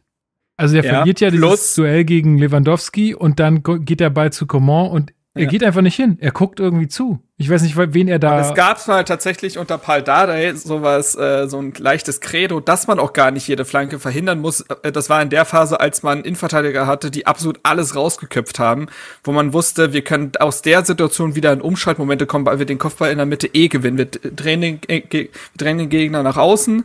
Das sollte sowieso meistens das Ziel sein, weil durch die Mitte wird's halt gefährlich. Ähm, Und äh, wir können uns dann aber ob der, ob der Lufthoheit unserer äh, Verteidiger sicher sein. Aber sowohl die Flanke wird halt nicht unterbunden und das musst du bei Hertha aktuell machen, denn das zweite Problem, in der Luft beziehungsweise bei diesen äh, Hereingaben sieht dann die Innenverteidigung auch nicht gut aus. Also Tolisso orientiert sich äh, gut und das ist natürlich eklig. Diese Tiefenläufe von Achtern, die sind richtig eklig, weil du den vorher ja nicht markierst, aber der ist ja schon relativ lange im Strafraum und dann stimmt sowohl die Abstimmung zwischen Mittelstädt und Dada nicht, übrigens Kommunikationsproblem auch etwas, was sich seit zwei Jahren bei Hertha durchzieht. Und da, und auch das letztendliche Zweikampfverhalten ist nicht gut. Auch da finde ich, lässt sich Dardai, da ist vielleicht die Parallele zum Hinspiel gegen den ersten FC Köln, dieses Tor von Modest, hat sich Martin Dardai auch viel zu leicht abkochen lassen. Bei Dardai können wir auch drüber reden. Wie gesagt, hat seit November kein Spiel mehr gemacht. Das, da fehlt vielleicht manchmal das, äh, die letzten Prozente und das nutzt, wenn, also das nutzt der FC Bayern natürlich so konsequent wie kein anderes Team aus. Trotzdem, dieses Tor, darf eigentlich nicht fallen. Und dieser Satz wird in dieser Podcast-Folge noch ein paar Mal fallen. Tatsache. Ja, wollen wir gleich mit dem 2-0 weitermachen? Also. Ja, können wir. Also, dadurch gab es nur noch ja, die Chance ich mein, von, von Lewandowski, den Schwolo sehr gut hält, der aber auch abseits gewesen wäre, wenn er wenn er drin gewesen wäre. Auch ein großes Unglück äh, für einen Schwolo, ne? Das war schon gegen Wolfsburg so, dass er sehr viele mhm. Bälle gehalten hat, aber das war dann abseits und deswegen wurde es ihm quasi nicht angerechnet ja. von, äh, in den Zahlen. Ja, trotzdem ja. glaube ich für sein Selbstbewusstsein, auch wenn das, glaube ich, durch eine Aktion dann wieder ja, ziemlich ja. eingerissen wurde. Aber erstmal erstmal ja gut für ihn. So. Steven, du wolltest noch was sagen? Nee, wir können dann ähm, aufs 2-0 kommen. Genau, 45. Ähm, Minute durch Müller, ein Freistoß und da wird einfach wieder gepennt. Ja, das ist halt einstudiert ne, von den Bayern. Ähm, Kimmich schlägt diesen, äh, ja doch, Kimmich schlägt diesen Freistoß natürlich gut. Ähm, es ist, glaube ich, in der Mitte auch ähm, Nabri, der einfach ähm, Belfodil wegblockt.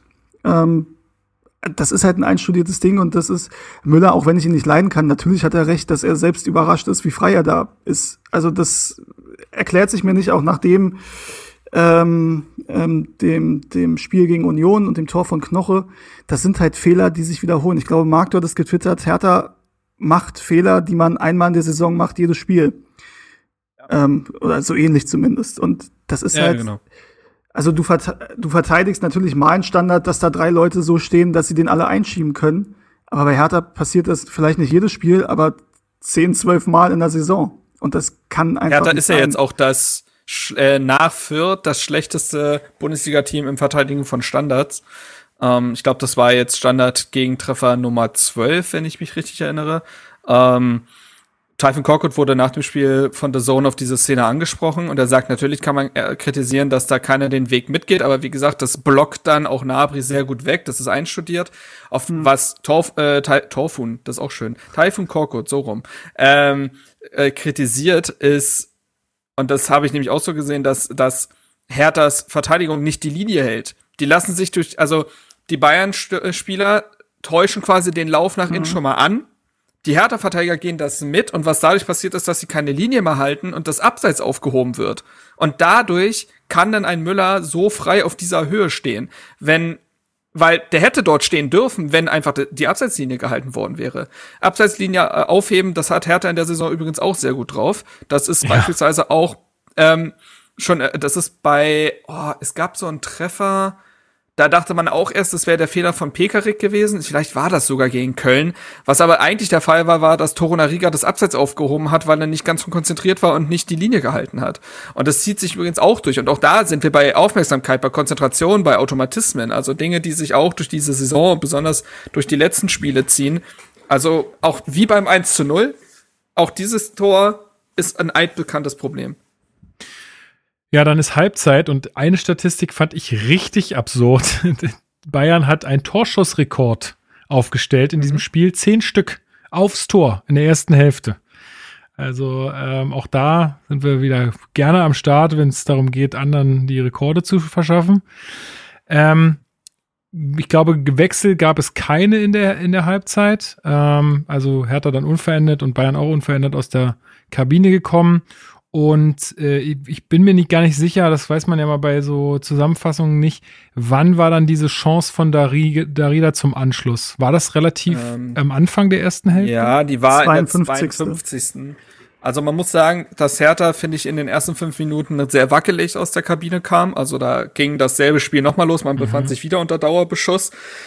Schafft es dann aber eben aus dem Nichts mehr oder weniger diese Riesenchance ähm, auf dem Fuß zu haben. Also Belfodil einmal mehr. Also man muss mal wirklich sagen, also man, wir haben öfter hier schon davon gesprochen, dass man, dass einem Suat Serda leid tun muss, weil er irgendwie der beste Fußballer auf dem Feld ist und niemanden hat, mit dem er richtig spielen kann und der eigentlich alles so weit richtig macht. Dasselbe muss man mittlerweile auch für Ishak Belfodil sagen, der jetzt seit Dezember, finde ich, ein gutes Spiel ans nächste reiht.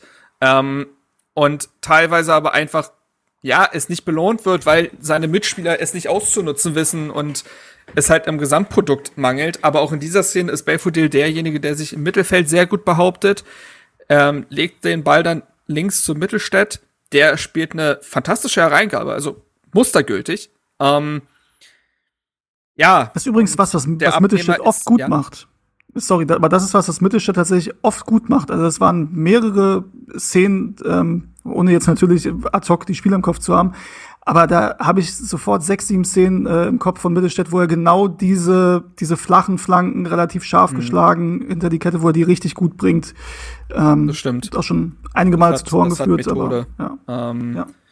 ja, so, und leider ist der Abnehmer Vladimir Darida, der diesen Ball tatsächlich übers Tor buxiert und ja, ich habe letztes Mal schon lange über Darida geredet, aber nur um es nochmal aufzuzeigen, das Spiel, äh, erste Spiel in der Rückrunde, der, das Spiel gegen den 1. FC Köln, Wladimir Darida vertändelt den Ball in der 90. Minute, so dass es dann noch zu einem 3 zu 1 kommt. Das Spiel darauf ist das Spiel gegen den VfL Wolfsburg, in der Darida alleine aufs Tor zu rennt und den Ball noch vertändelt. Und dann kommt es nicht zum Tor. Das nächste Spiel ist das Spiel gegen den ersten FC Union. Darida wird von Belfodil in Szene gesetzt und schießt aus drei Metern drüber. Es folgt das Spiel gegen den FC Bayern. Vladimir Darida kriegt den Ball von Maxi Mittelstädt und schießt den Ball rüber. Es ist, es reihen sich jetzt mittlerweile schmerzhaft viele Szenen aneinander, in denen man einfach merkt, dass es fußballerisch, fußballerisch technisch nicht reicht. Das Problem ist, also, das Lustige ist ja, dass man in dem Moment dann sauer auf Vladimir Darida ist, der in, der nächsten, in den nächsten Moment den Sprint zurückzieht und mhm. gerade so noch äh, den Ball wegspitzelt, weil er diese Meter geht, weil er dieses Gespür dann wiederum hat, defensiv.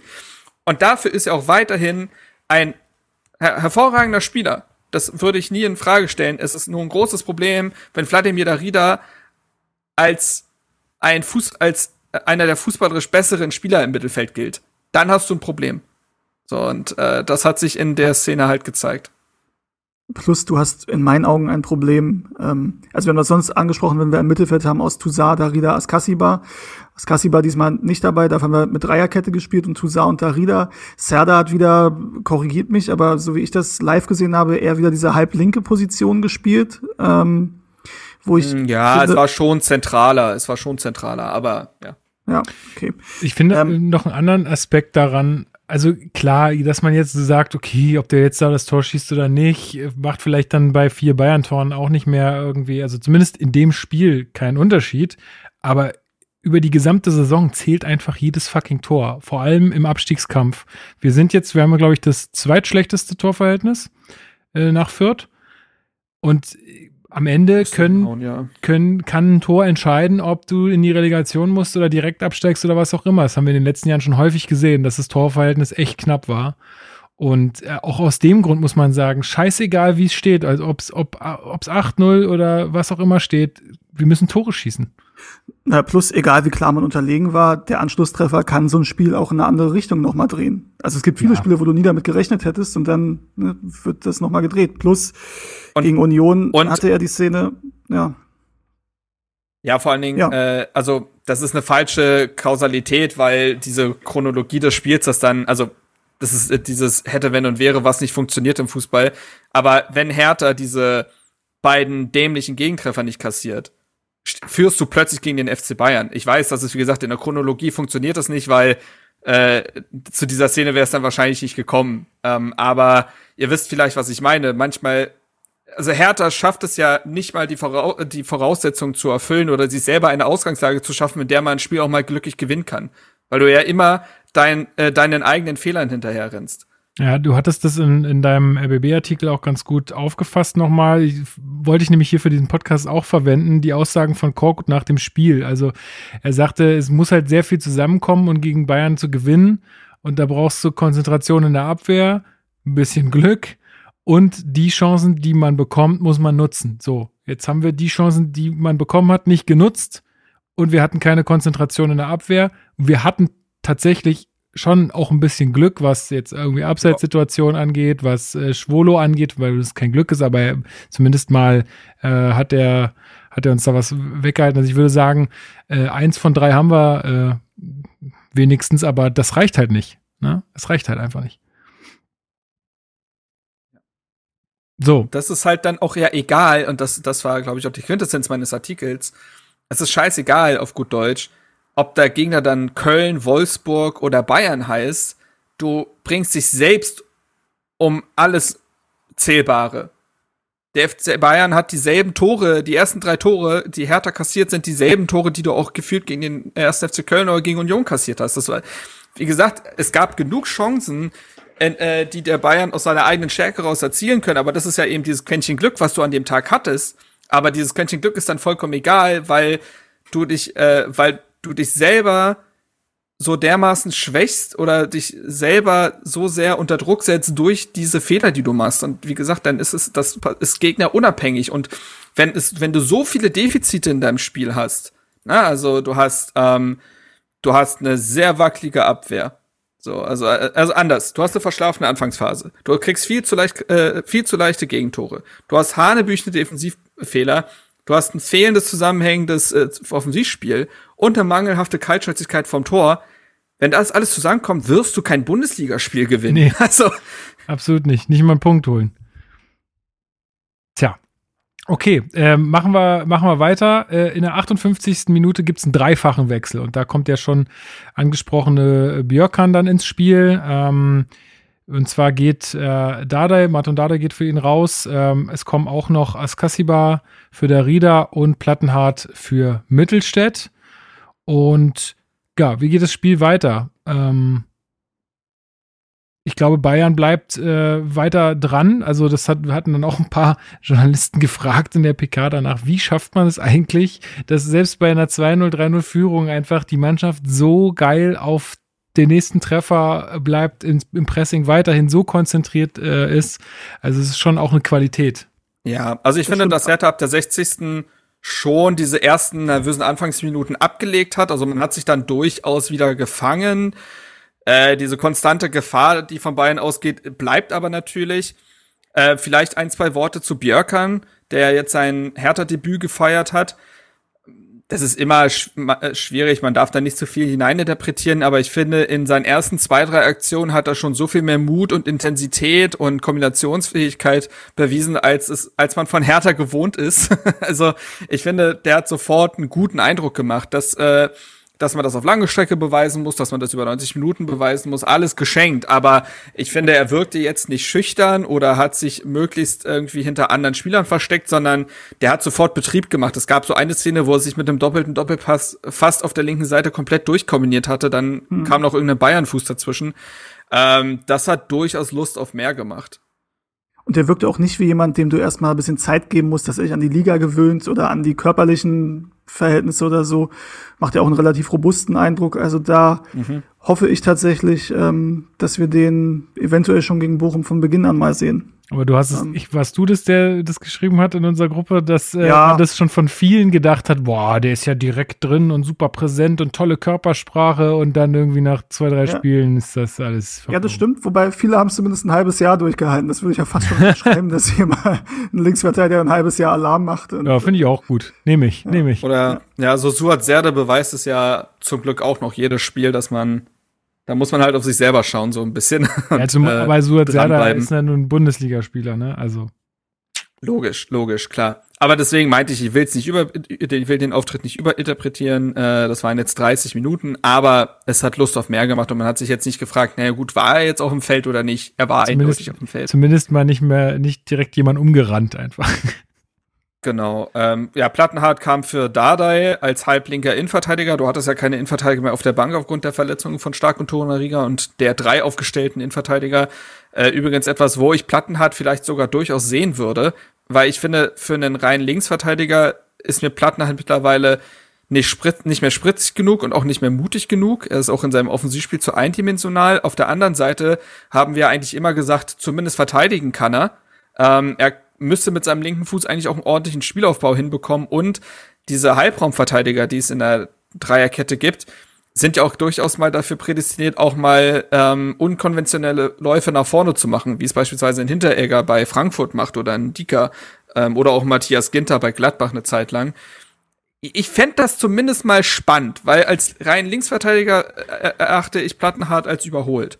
Aber da das könnte ich mir vorstellen. Stimmt, wobei diese Rolle, die du eben beschrieben hast, ist ja eigentlich auch eine, die man einem Jordan zutraut, auch einem Martin Dardai vielleicht, wenn er ein bisschen besser in Form ist, ein bisschen mehr Spielpraxis hat. Ähm, also ja. selbst mit einer Dreierkette, glaube ich, sind wir normalerweise personell gut genug aufgestellt auf der Innenverteidigerposition. Gerade wenn jetzt vielleicht auch noch ein Kämpf kommen soll. Also ich sehe, was du meinst ja, auf jeden ja, Fall, dass absolut, man absolut. ja, aber Gut, gerade in der Dreierkette, in der wir gespielt haben, dann ihn als Schienenspieler links, das haben wir schon öfter besprochen. Das ist nun sicherlich ja nicht die Position, die Marvin Plattenhardt in Perfektion ausführen kann.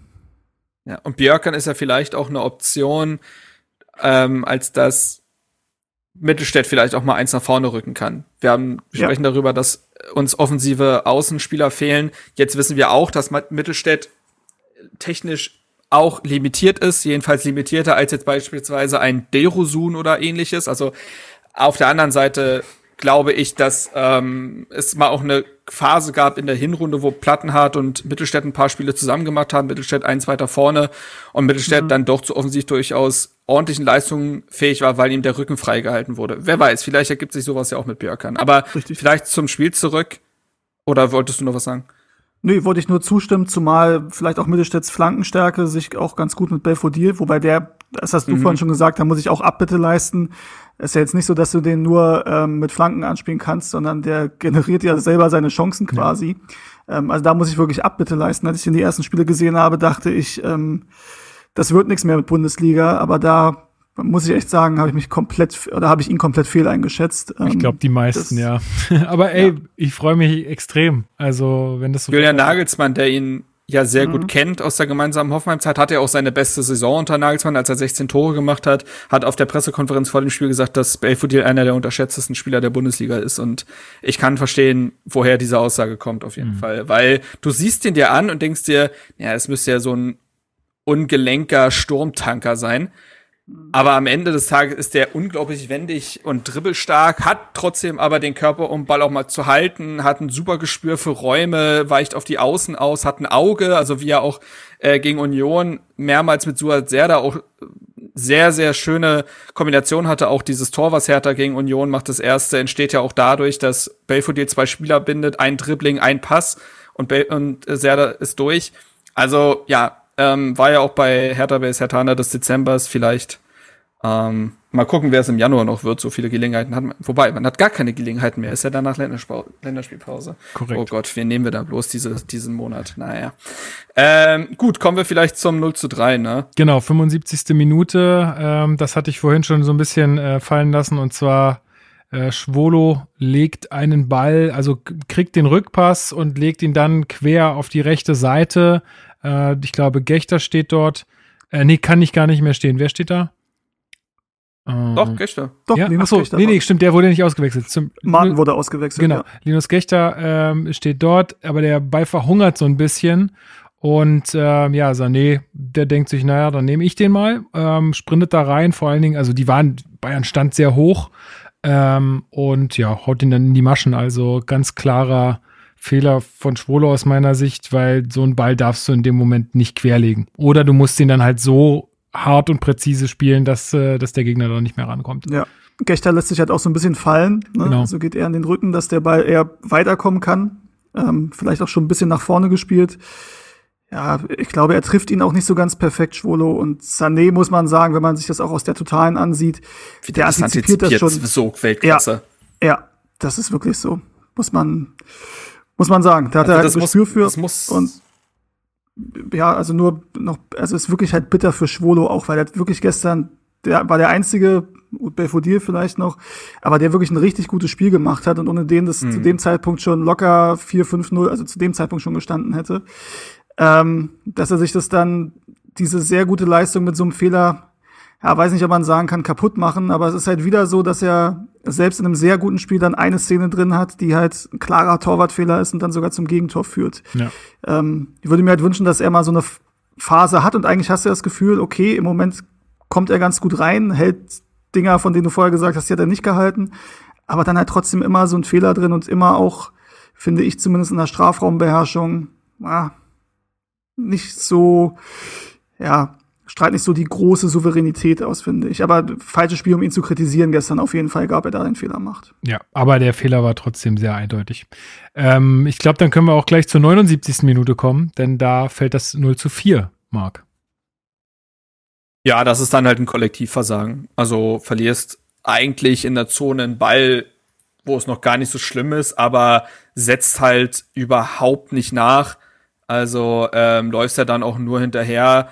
Also Kimmich darf dann einfach, ähm, ich sehe es mir gerade an, du verlierst quasi kurz vorm gegnerischen Drittel den Ball, aber auf Kimmich wird dann überhaupt kein Druck ausgeübt ähm, Jovic und Askasibar traben nur hinterher, dann hat Kimmich nun mal die Technik und die Übersicht, da Nabri anzuspielen, da steht auch niemand mehr und dann darf er halt den Ball reinmachen. Ähm, das war, finde ich, auch eigentlich die erste Szene, wo du das Gefühl hattest, okay, jetzt fallen sie auseinander. Denn was du sagen kannst, ich finde, es ist eigentlich nicht lobenswert, weil es das also absolute Minimum sein muss, der Kampf und der, der Wille haben schon gestimmt. Ich habe nicht das Gefühl gehabt, dass diese Mannschaft, wir haben über die, äh, über die Gegentore geredet und wie dämlich sie fallen und wie unnötig sie sind, aber diese Mannschaft ist nicht in einer, äh, irgendwie auseinandergebrochen ähm, oder ähnliches. Das waren nicht diese Auflösungserscheinungen, wie du sie im Hinspiel gegen den FC Bayern gehabt hast, finde ich. Ähm, nur dieses 0 zu 4, da hat sie sich kurz gehen lassen nach diesem 0 zu 3, nachdem das dann wirklich endgültig, endgültig durch war. Da waren sie einfach im Kopf nicht mehr da. Ähm, das hat sich danach ja auch nochmal geändert mit dem ja direkten Anschlusstreffer. Aber ähm, ja, zu dem Zeitpunkt waren sie einfach, waren sie einfach mental durch. Genau, du hast es schon angesprochen. Wir haben sogar noch ein Tor schießen können in der 80. Spielminute. Ich glaube, Ecklenkamp wurde auch in der 80. eingewechselt ja. und trifft auch direkt. Äh, ja, Jovetic stört da Neuer oder genau, holt sich den Ball, ähm, beziehungsweise macht Neuer da einen Fehler. Weiß ich nicht, wo er nee, Upamecano. Nee, Upamecano. Upamecano macht den Fehler, ja. Den übrigens Nagelsmann hat sich ziemlich ähm, darüber aufgeregt über diesen Fehler, zumindest das intensiv analysiert äh, nachher und da ja. äh, darüber philosophiert, warum Upamecano das nicht machen soll und warum ihn das deutlich mehr aufregt als die vergebenen Torchancen.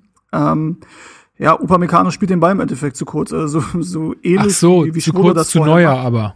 Ja, zu kurz ja. zu Neuer, genau. Ja, und sorry. dann kommt hm. Jovetic dazwischen, will ihn vorbeilegen an Neuer, der das dann noch sehr gut macht sogar. Ähm, das dann noch abzuwehren und dann steht halt Eckelenkamp und macht das auch ganz gut, muss man ja. sagen. Also der hebt den Ja, dann. also ich, ich, ich gehe die Wette ein, dass Darida den nicht so gekonnt drüber geschossen hätte. Also er hätte ihn drüber geschossen, so. also, so er hätte ihn gekonnt Aber drüber nein. geschossen. Ja, ähm, ja, Eckelenkamp, ne, bester Joker seit Heath Ledger. Also äh, drittes Tor nach Einwechslung. ähm, ja, komm, du musst ihm auch ein bisschen, du musst ja auch mal ein bisschen Raum geben, Lukas hier. Das war natürlich, ähm, nee, das war völlig berechtigt, äh, das Geräusch, weil natürlich Joaquin Phoenix der beste Joker ist. Oh, wollen wir das Fass aufmachen? ich finde, man kann beide sehr, sie dürfen beide koexistieren in dieser Rolle, ja. sind beide fantastisch gewesen. Das, so, das finde ich okay. Um das mal äh, diplomatisch abzufrühstücken. Ähm, ja, der einfach als Ergebniskosmetik für Eckelenkamp freut es ein, weil guter Junge und man wünscht sich ja, dass er auch mal mehr Spieler von der Ang bekommt, vielleicht sogar auf einer Position, die ihm liegt und das ist nicht die halblinke oder halbrechte, sondern äh, in der Zentrale direkt hinter der Spitze. Ähm, und ja, also hat mich zumindest gefreut. Ähm, und ja, am Ende ist es halt egal, aber für die Moral. Ja, gut, wollte noch irgendwie ein Fazit ziehen. Ich habe jetzt irgendwie so rausgehört, wir haben ja schon sehr viel äh, Fazit gezogen, auch während der Spielbesprechung. Ich sag mal so, Bayern war halt sehr, sehr gut an dem Tag. Und wir Also haben es wieder, absurd gut. ja, wir haben es Mhm. wieder leider nicht hinbekommen, irgendwie die Fehler abzustellen, die wir die ganze Zeit machen. Und dann gibt es dieses Ergebnis. Ja, also Sané hat ja auch noch ein sehr, sehr schönes Tor gemacht, was dann wegen Handspiel, ähm, also das Handspiel hat sich mir nicht so ganz ergeben, ehrlich gesagt, aber ist ja auch egal. Ähm, Nicht im Sinne des Fußballs. Ja, ähm, also ich glaube, ich auch ziemlich drüber beschwert, dass dieses Tor dann nicht gezählt hat. Würde ich an seiner Stelle wahrscheinlich auch machen. Er wird's Ist verkraften. auch im Endeffekt, ja, er wird es verkraften. Ähm, was ich noch sagen muss, ähm, danach war Linus Gechter zum Interview, was mich auch ein bisschen überrascht hat. Dass, also ist ja, vielleicht möchte er das auch, weiß ich nicht, aber Oder die Medien haben nach ihm gefragt, weil, weil der 17-Jährige sein Bundesliga-Debüt, Startelfdebüt gefeiert hat, ist ja auch eine Geschichte. Ja, verstehe ich auch. Ich finde halt, das Thema hatten wir auch schon öfter. Ich finde es halt schwierig, dass andere Spieler dann nicht hingehen. Und es war ja wirklich eine schwierige Woche. Ich bin der Meinung, dass da eigentlich, gut, unser Kapitän gibt ja keine Interviews, das Thema hatten wir schon öfters. Ähm, Bei Hertha TV. Mhm, schön.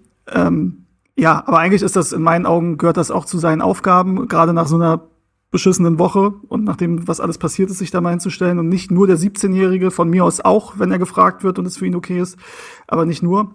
Und was er halt auch gesagt hat, ist, ähm, ja, dass sie auf jeden Fall alles reingeworfen haben, alles gegeben haben und jeder hat gekämpft. Ähm, und das glaube ich ihm tatsächlich auch.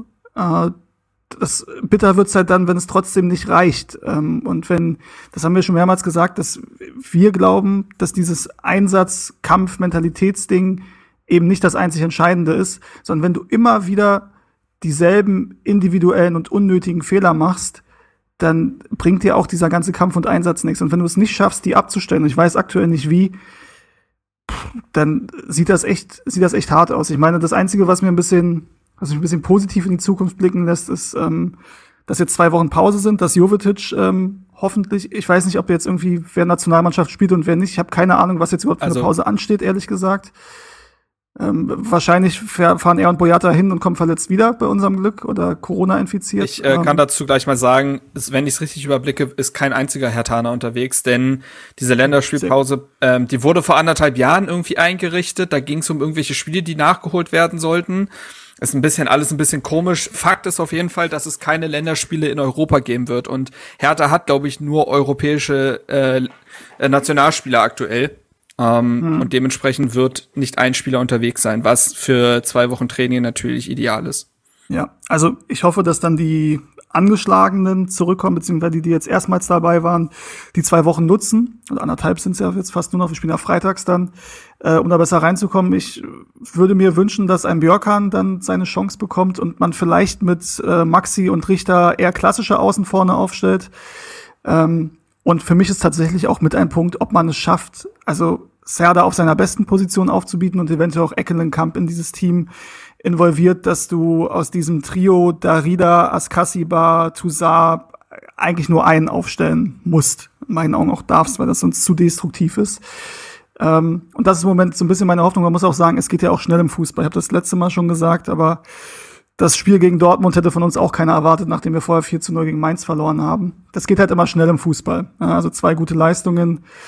Jetzt kommen Bochum und Fürth. Ähm, Ja, weil Bochum, glaube ich, schon echt, das hatte Marc auch gesagt, letzte Sendung, die, die darf man echt nicht unterschätzen. Also, hm. die haben jetzt echt einen ganz guten Lauf gehabt. Ähm, also haben wir, glaube ich, ganz gute Spiele äh, Ja, absolut. Abgeliefert. Stehen jetzt auch, also stehen jetzt bei 24 Punkten, also zwei mehr als wir. Ähm, ja, das, das wird auch nicht so einfach. Unterschätzen können wir gar Ja. keinen. Wir können auch Fürth nicht unterschätzen. Wir sind, ähm, also Selbst Fürth die ist letzten aktuell Wochen deutlich anguckst. besser als Hertha. Ja. Die Ja. sind ungeschlagen ins Jahr gestartet. Hertha hat noch kein Spiel gewonnen. Also Ja, also du kannst ja sagen, wir haben in dieser, in den letzten Wochen, wir haben schon gegen die schlechteste Mannschaft aktuell in der Bundesliga gespielt. Ja. Und die war näher am Sieg als wir. Ja. Das war der VfL Wolfsburg. Ja, deswegen äh, gehe ich da mit, dass ich, dass ich auch äh, froh bin, dass jetzt diese Pause ist, ähm, dass zwei Wochen jetzt mal ordentlich trainiert und gesprochen werden kann und man dann vielleicht mit äh, frischem Geist und frischen Beinen da ähm, was holen kann. Allerdings geht's natürlich den anderen Mannschaften auch so, ne? Also ist ja jetzt nicht so, dass wir das exklusiv haben. Aber ich glaube tatsächlich, dass wir jetzt. Ich kann mir vorstellen, dass das jetzt äh, die vielleicht entscheidendste Phase in dieser gesamten Saison ist. Ja. Ähm, Du hast jetzt eine Länderspielpause, in der diese Mannschaft zwei Wochen trainieren kann. Wie gesagt, das können andere Mannschaften auch, aber Hertha hat nun mal noch mehr aufzuholen. Ähm, du hast äh, mit Björkan und Jovetic zwei potenziell sehr wichtige Spieler, bei Jovetic nicht mal potenziell, der ist sehr wichtig, ähm, die jetzt dann auch zwei Wochen durchtrainieren können. Andere verletzte Spieler wie Stark und Tonariga werden vermutlich zurückkehren. Und es ist jetzt auch, ähm, es wird das Ende der Winter, des Wintertransferfensters sein. Am 31. schließt das. Und ich bin gespannt, ob es dann, also genau eine Woche jetzt noch, ich bin gespannt, ob Hertha noch etwas tun kann und wird. Vertragen könnte es dieser Kader allemal, auch wenn wir wissen, wie schnell oder nicht schnell sich teilweise auch Wintertransfers in den Kader integrieren. Trotzdem weist dieser Kader natürlich ganz offensichtlich Lücken auf, auf den offensiven Außen, rechts hinten und auch im Mittelsturm, wie ich finde. Und das dementsprechend ähm, wird das jetzt sehr wichtig. Du hast dann nämlich die, wie wir gesagt haben, die Spiele gegen Bochum und Fürth. E egal wie Hertha jetzt zuletzt in Form war, egal wie auch Bochum und Fürth jetzt aktuell in, in Form sind, das sind Pflichtsiege in Herthas Situation. Du hast Absolut. jetzt drei Punkte, du hast drei Punkte Abstand auf dem Tabellen 16., vier Punkte Abstand auf dem 17. Du hast danach Spiele, Holla die Waldfee, also ähm, du spielst danach gegen Leipzig, gegen Freiburg, gegen Frankfurt, Gladbach, Hoffenheim, Leverkusen, Union. Jetzt kann man sagen, dass Hertha, dass Hertha in, auch in der Hinrunde gegen beispielsweise Frankfurt und Gladbach bewiesen hat, dass man an einem guten Tag äh, die auch packen kann. Dasselbe mit, mit Leverkusen. In der aktuellen Form, naja, hat man halt nicht mal Köln oder Wolfsburg gepackt. Und ähm, dementsprechend weiß ich nicht. Äh, da muss diese Mannschaft sich schon steigern. Äh, die letzte Länderspielpause, die wurde von Paul Dada ja sehr gut genutzt. Es war nach der Freiburg-Niederlage. Dann hat man in der Folge sehr gute Leistung gegen Frankfurt und Gladbach gezeigt, die beiden Spiele gewonnen und sich dadurch auch noch mal ein bisschen, hat sich dadurch auch ein bisschen Luft verschafft. Es braucht jetzt einen ähnlichen Effekt, sonst weiß ich nicht, was mit äh, was passiert. Dann befindet man sich nämlich, glaube ich, dann ist der Druck wieder enorm dann ist der Abwärtsstrudel eigentlich kaum noch aufzuhalten und dann befindet sich Hertha äh, schneller als man denken kann wieder ganz tief drin und puh, das hält ein Verein und das hält eine Mannschaft nicht drei Jahre am Stück aus. Ich glaube, ich weiß, woran es liegt. Man sagt ja öfter, dass, dass Hertha-Jahre sind Hundejahre. Also ein Hertha-Jahr ist so wie sieben Menschenjahre als Fan und als Beobachter, allein an dem, was passiert. Und wir haben ja gesagt, Bruno Labbadia ist jemand, der eigentlich immer zumindest ein richtig gutes Jahr hinbekommt. So, bei uns hat er eigentlich nur die Rückrunde richtig gut hinbekommen. Also zu dem Zeitpunkt, wo er installiert wurde, waren ja schon ein paar Spiele. Aber diese Rückrunde dann nach Corona oder nach der Corona-Pause der richtig gut hinbekommen. Und dann war es so lala und ging dann aber auch relativ schnell den Berg ab. Also ich kann sagen, es hat hier nur maximal ein halbes Jahr funktioniert. Bei Korkut hast du gesagt, zumindest ein halbes Jahr hat er immer gut funktioniert. Jetzt hat er hier einen Monat gut funktioniert und jetzt nimmt schon wieder ab. Vielleicht ist das einfach eine andere Zeitrechnung bei Hertha für alle. Muss man ja sagen. Oh Mann. So weit ja, ist schon gekommen, dass wir hier so komische auffällig, auffällig grau geworden. Also. Ja. Ja. Ja, ich weiß es auch nicht. Ich meine, ich bin ja ein grundoptimistischer Mensch ähm, und denke, wir haben es in der Hinrunde, haben, sind wir genauso schlecht gestartet, meines Wissens, oder sogar noch schlechter, weil wir zu dem Zeitpunkt gar keinen Punkt hatten. Korrigiert mich, wenn ich falsch liege.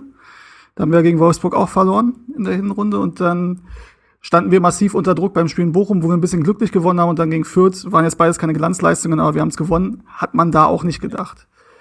Ähm, und ich bin einfach wirklich der Überzeugung, dass jetzt mit dieser Pause, klar haben die anderen auch, aber uns tut sie, glaube ich, gut. Jetzt auch mit den ganzen Corona-Fällen, die wir hatten, ein, mit Jovetic, äh, mit der wichtigste Mann, der angeschlagen war, zumindest für die Offensive, dass wir es schaffen, da jetzt ein bisschen stabiler rauszukommen. Und ich glaube, dass, ähm, ja, also wenn man sich die Tabelle anguckt, ist es eng nach hinten. Auf der anderen Seite, wir können mit dem Sieg vor Bochum springen und hätten dann in der Theorie die Chance, mit 28 Punkten schon einen richtig großen Sprung zu machen. Das ist jetzt weit gedacht, beide Spiele zu gewinnen, aber man muss ja auch ein bisschen optimistisch sein. Es bringt jetzt nichts, den Teufel an die Wand zu malen und zu sagen, alles wird scheiße und wir schaffen es einfach nicht. Ich bin schon der Überzeugung, dass wir das irgendwie hinbekommen. Vielleicht ist Zweckoptimismus, aber was bleibt einem auch anderes übrig? So ist es. Wir werden es abwarten. Gut, dann machen wir die Folge für heute zu, würde ich sagen. Ich glaube, wir haben alles besprochen.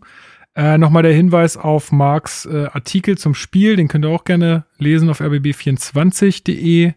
Ähm, verlinke ich euch, könnt aber auch einfach suchen, Mark Schwitzky RBB, dann findet ihr das eigentlich recht schnell.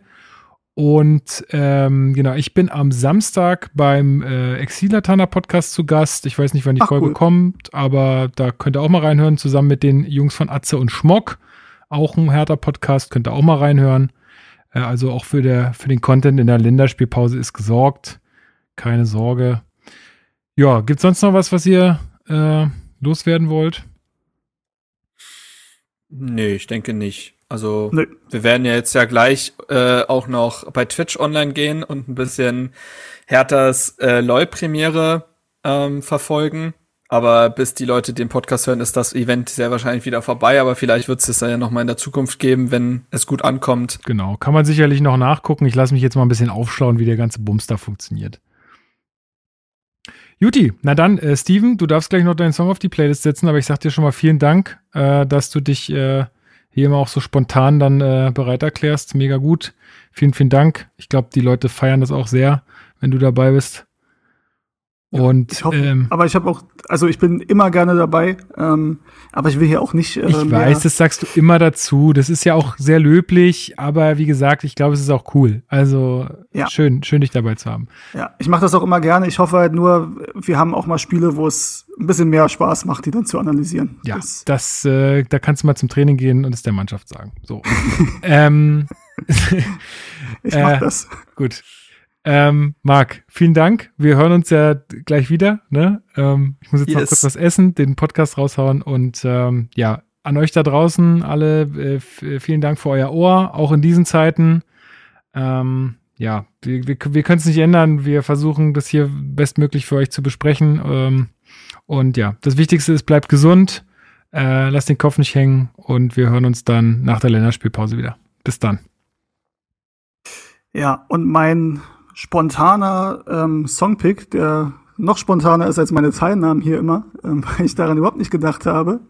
Äh, und deswegen mache ich eine Zweitverwertung und deswegen ähm, packe ich einen Song drauf, der auch schon auf einer anderen Playlist, Lukas, die wir vor kurzem erstellt haben, drauf ist. Das ist ein Song von den Kings of Leon und so ziemlich der erste, ich glaube, die erste Single tatsächlich, die sie rausgebracht haben, damals auf dem Soundtrack von FIFA 2004 zu hören. Red Morning Light heißt der Song. Ähm, in meinen Augen sind sie dort kaum zu erkennen tatsächlich. Ähm, ganz anderer Stil noch als dann später bei Sex on Fire, You Somebody und äh, die ganzen Songs, die die meisten wohl kennen. Den packe ich auf die Playlist. Ähm, Wünsche euch viel Spaß ähm, und hört noch mal bei Radio Rondo rein. ähm, Sehr guter Hinweis. Und auf bessere Zeiten und HOH und es wird schon irgendwie besser.